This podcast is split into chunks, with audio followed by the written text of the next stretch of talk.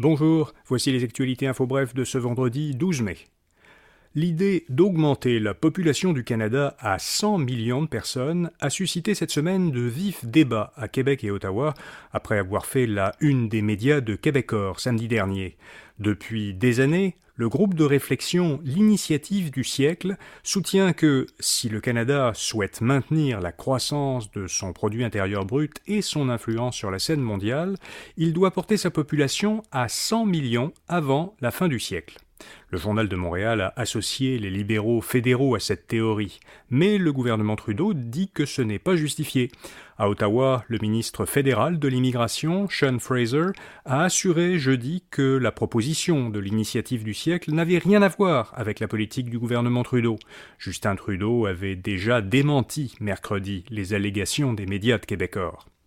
Le Bloc québécois a déposé une motion qui sera soumise au vote lundi. Elle demande au gouvernement fédéral de ne pas s'inspirer de la théorie de l'initiative du siècle pour déterminer ses prochains seuils d'immigration. À Québec, François Legault a dit qu'il n'était pas question de suivre l'approche des 100 millions de Canadiens. Il a réitéré que c'est au Québec de fixer ses seuils d'immigration. À l'Assemblée nationale, une motion du Parti québécois qui demandait au gouvernement Legault de s'opposer à l'initiative du siècle a été adoptée à l'unanimité le gouvernement Legault met en place un compte d'aide d'urgence doté de 100 millions de dollars pour soutenir les agriculteurs qui éprouvent des difficultés financières. Les entreprises agricoles qui ont un chiffre d'affaires de moins de 1,5 million de dollars, un déficit monétaire et un fonds de roulement négatif pourraient obtenir un prêt de 50 000 dollars. Elles n'auront à rembourser ni le capital ni les intérêts pendant les trois premières années. Le nombre d'incendies pourrait encore augmenter en Alberta. La province dénombrait hier 75 feux actifs et plus de 17 000 personnes ont déjà dû être évacuées. Dans les prochains jours, Environnement Canada y prévoit des températures de 10 à 15 degrés au-dessus de la moyenne saisonnière, des orages et aucune précipitation. Ce sont donc des conditions toutes propices aux feux de forêt. Le gouvernement fédéral a approuvé le déploiement des forces armées pour aider l'Alberta à lutter contre ces incendies. Des pompiers du Québec et d'autres provinces sont également venus prêter main forte au service albertain. L'Ukraine n'est pas encore prête à lancer sa contre-offensive.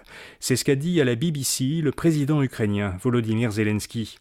Il a précisé que les brigades étaient prêtes, mais qu'elles attendent encore des équipements, dont des véhicules blindés qui arrivent par l'eau, dit Zelensky.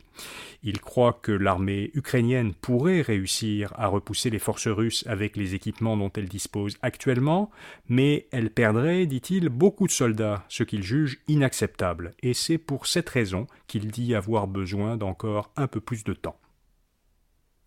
Et puis les organismes sportifs nationaux qui souhaitent recevoir des fonds fédéraux devront appliquer au plus tard en 2025 les principes du Code de gouvernance du sport canadien.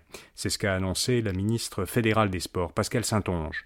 Selon ce code, chaque organisme doit s'assurer qu'au moins 40% des administrateurs de son conseil d'administration sont indépendants et ne reçoivent aucun avantage matériel d'un organisme du même sport doivent s'assurer aussi que leur conseil d'administration n'est pas composé de plus de 60% d'administrateurs du même genre et qu'au moins un représentant des athlètes y siège.